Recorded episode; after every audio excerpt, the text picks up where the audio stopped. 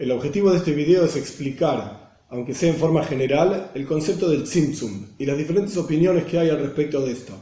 Tzimtzum es una doctrina mística de la Kabbalah que significa contracción traída, por así decir, revelada por el Arizal, el Arizal Rabbi Yitzhak Luria, que fue uno de los más grandes cabalistas de la historia del pueblo judío, vivió en Tzfaz, en Eretz Israel, alrededor del año 1550.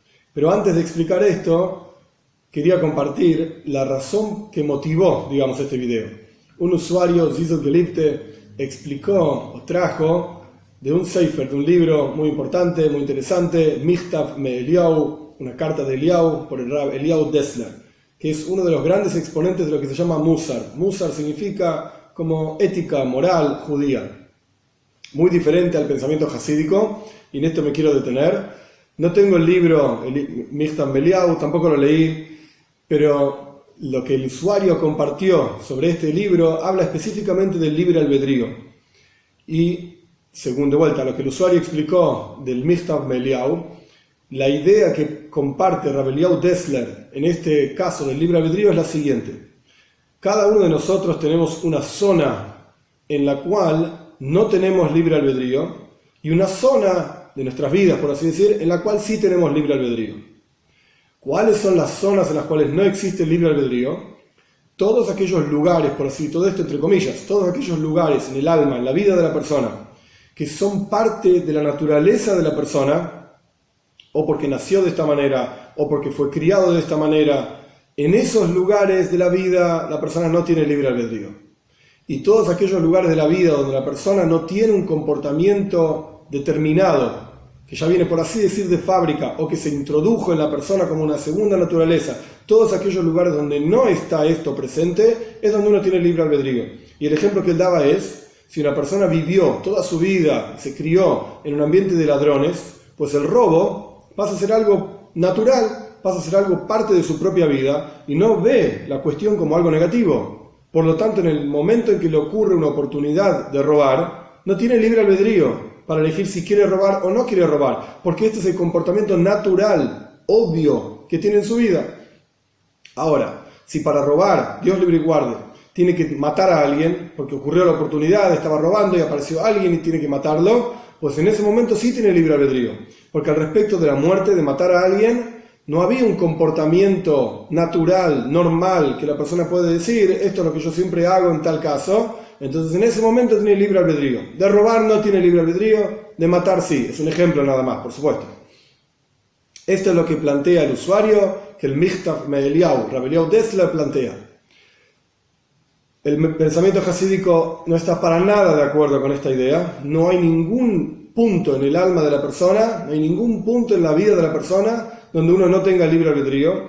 Incluso en las segundas naturalezas, en el caso del ejemplo, quien se crió entre ladrones y piensa que el robo es lo correcto, también tiene libre albedrío para saber para robar o no robar, e incluso en las naturalezas, llamémosla, valga la redundancia, naturales de la persona, las inclinaciones naturales de cada persona, a pesar de que uno tenga una inclinación natural a hacer y a comportarse de tal o cual manera, sin embargo tenemos libre albedrío. Y en esos comportamientos también. el ejemplo más sencillo es, existe un mazal, existe la forma natural, astrológica incluso, la posición, el momento de las estrellas, de los planetas, etcétera, donde uno nació, y esto genera en la persona una inclinación natural. Hay quienes tienen inclinación, como los signos del zodíaco, quienes tienen inclinaciones para ser más fuertes, más enojados, más eh, débiles, etcétera, etcétera. Si bien eso es una inclinación natural y está presente en la vida de la persona en todo momento, sin embargo, cada uno de nosotros tenemos libre albedrío para traspasar, para ir más allá de esa tendencia natural y no comportarse de esa manera. Esto es la explicación, digamos, hasídica de esta cuestión. Ahora, yo le planteé al usuario, que esto, esta cuestión de dónde hay libre albedrío y dónde no, que para el pensamiento hasídico en todos los puntos de la vida hay libre albedrío sin excepción, hay una discusión de fondo mucho más profunda, que es una discusión sobre el Tzimtzum. ¿Qué significa el Tzimtzum? La idea es la siguiente. Tzimtzum quiere decir contracción. Y es una doctrina que el Arizal explicó, utilizó para explicar la relación entre Dios y el universo. Como hay un Dios único y un universo múltiple. Y así diferentes cuestiones que se desprenden de esta idea del Tzimtzum. Y la idea básicamente es la siguiente, como el ejemplo de un maestro y un alumno, en donde el maestro, que tiene un concepto, un intelecto muchísimo más profundo y conocimientos muchísimo más amplios que el alumno, si el maestro le va a decir al alumno todos los asuntos tal y cual son en su propia mente, el alumno se va a confundir, no va a entender nada. Entonces el maestro lo que hace es contraer, aquí la palabra tzimtzum, letzamtzem, retraer, contraer, comprimir su conocimiento de manera tal que el alumno lo pueda comprender. Pero esa contracción ocurre de manera tal que el alumno no es que se le dice algo diferente. Un ejemplo, por ejemplo, no es el asunto mismo, va a la redundancia, no es el asunto mismo que uno está explicando, es simplemente un ejemplo del asunto que uno está explicando. El Tzimtzum no es un ejemplo. En el Tzimtzum está contenido toda la información, todos los asuntos que realmente son, como realmente son en la profundidad de la captación y de la comprensión del maestro, pero en forma comprimida, con pocas palabras, como decía Rambam, Maimónides, que uno siempre tiene que enseñar, un maestro tiene que enseñar con pocas palabras, pero muchos asuntos. Y hay algunos que son al revés. Dicen muchas palabras y pocos asuntos. Esto no es un buen maestro.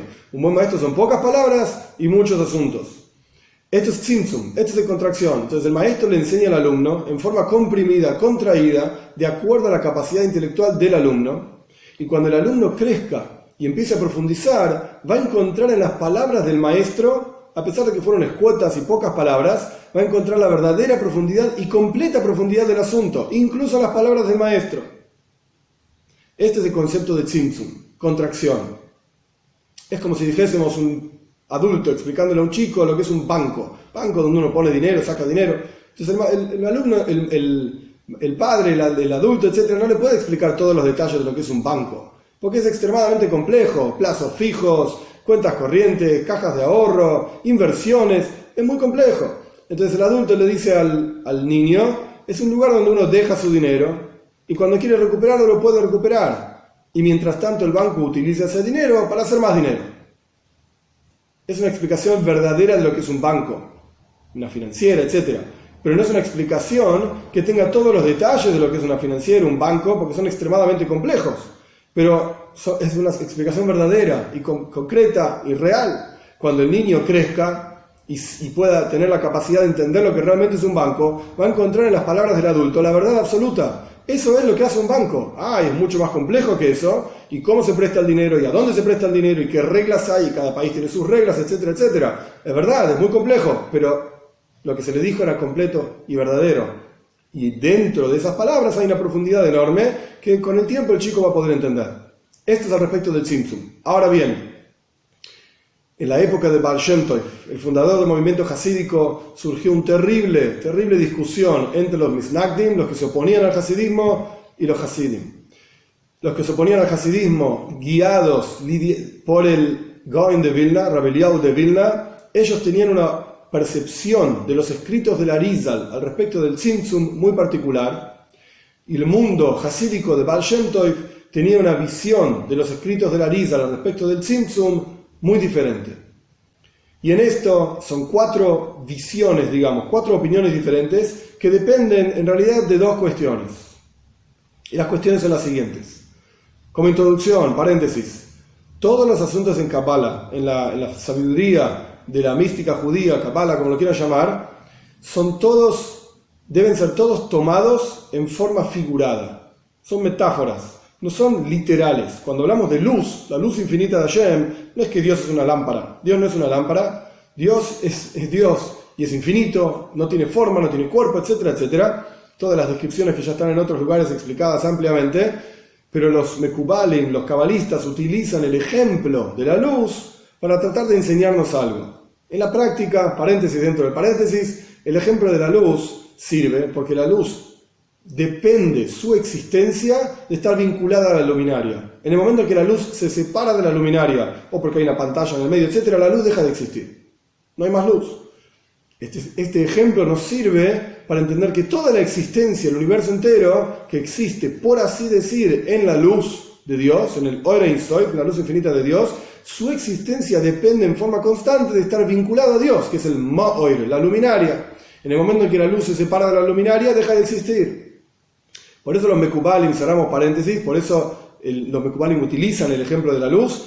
Y para cerrar el otro paréntesis, ninguno de estos asuntos debe ser tomado en forma literal. Dios no es una lámpara, no es una luminaria, Dios es Dios. Y más aún, Dios tiene otros asuntos en la vida de los cuales ocuparse también, por así decir. Su razón de ser no es crear el mundo, es, su razón de ser es ser Dios.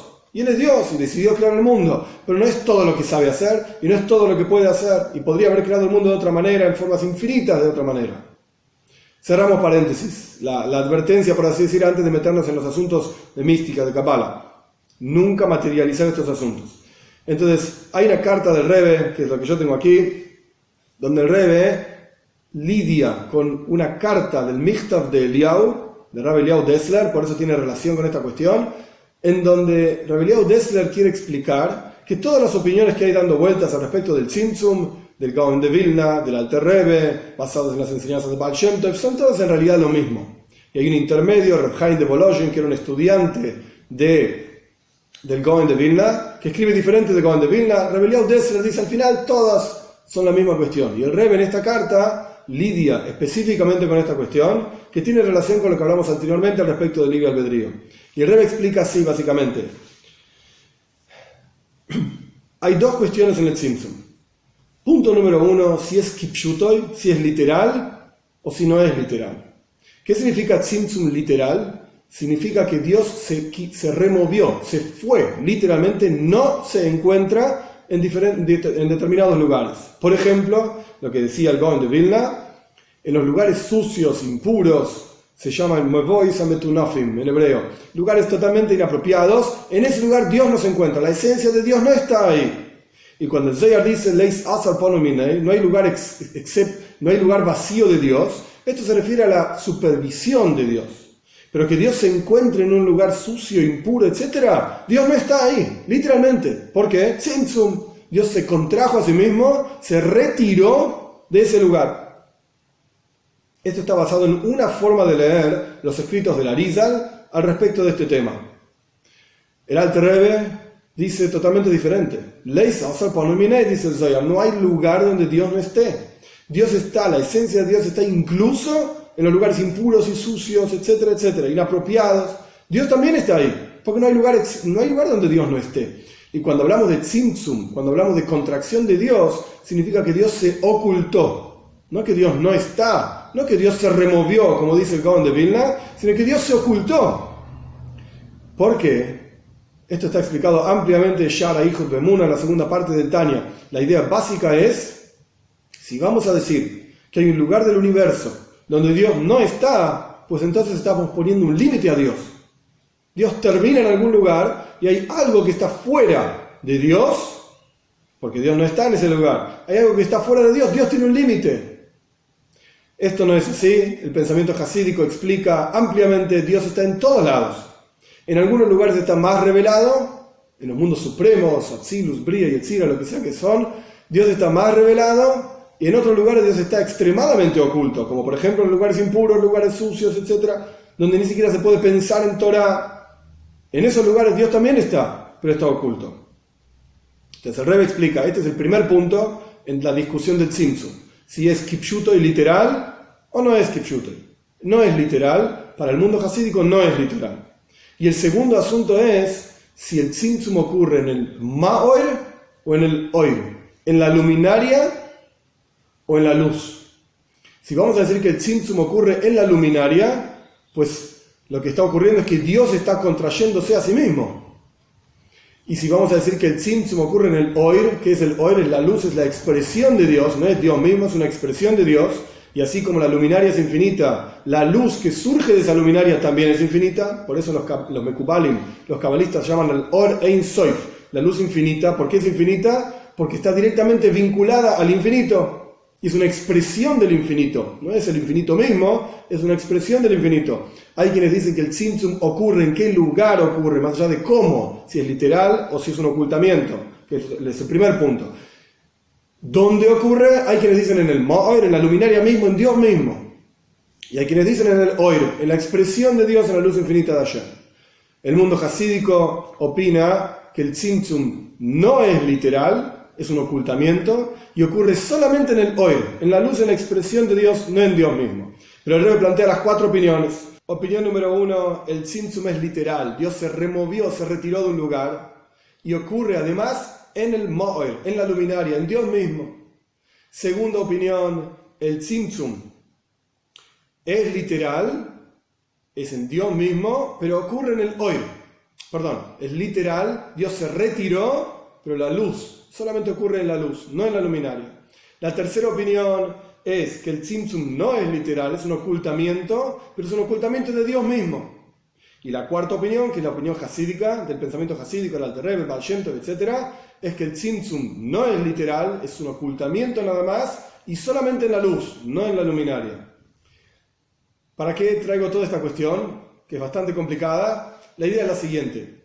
Cuando Rabeliau Dessler dice al respecto del libre albedrío que hay un espacio en el alma de la persona, que la persona no puede cambiar y ni siquiera tiene libre albedrío, lo que está diciendo en otras palabras es que el Tzimtzum es Kipshuton. Lo que está diciendo en otras palabras es la contracción es literal. Hay un espacio donde la presencia de Dios no entra. Todo lugar donde la presencia de Dios entra puede existir un concepto de chuva, de arrepentimiento, de acercamiento a Dios, incluso de cambio de un extremo al otro extremo. La persona que estaba acostumbrada a robar puede tranquilamente acostumbrarse a no robar.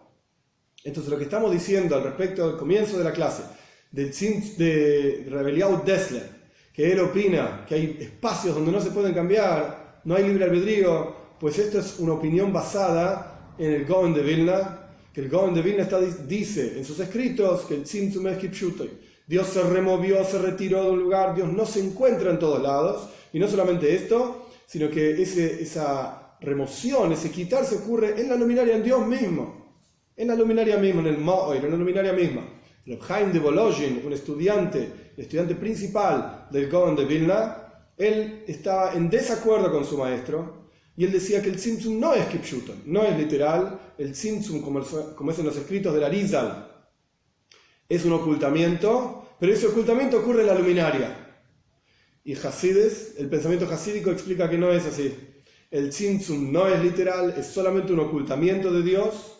Y no solamente esto, sino que no ocurre, no ocurre en la luminaria, ocurre en hoy, en la luz solamente. Que a través del estudio de estas cuestiones podamos tener una pequeña captación, mínima, ínfima, de lo increíble que es Dios, de lo increíble de la sabiduría de Dios, de la grandeza de Dios, y como dicen nuestros sabios antes del rezo, uno tiene que pensar en Reme Musakel Adam, la grandeza de Dios y la bajeza del hombre. Qué increíble es esta grandeza, que esto pueda despertar en nuestros corazones eh, excitación, literalmente, entusiasmo, ganas para vincularnos con Dios, para rezarle a Él, para estar conectados con Él a través de la observancia de Torah Mitzvot y a través del estudio de estas cuestiones. Vamos a ver, cuando venga Mashiach rápido en nuestros días, literalmente la presencia de Dios sin tzimtzum, sin ocultamientos, sin ningún tipo de pantallas ni nada por el estilo, vamos a poder ver la esencia misma de Dios rápido en nuestros días, con la venida de Mashiach, Tzidkeinu, nuestro justo Mashiach, de vuelta, rápido en nuestros días.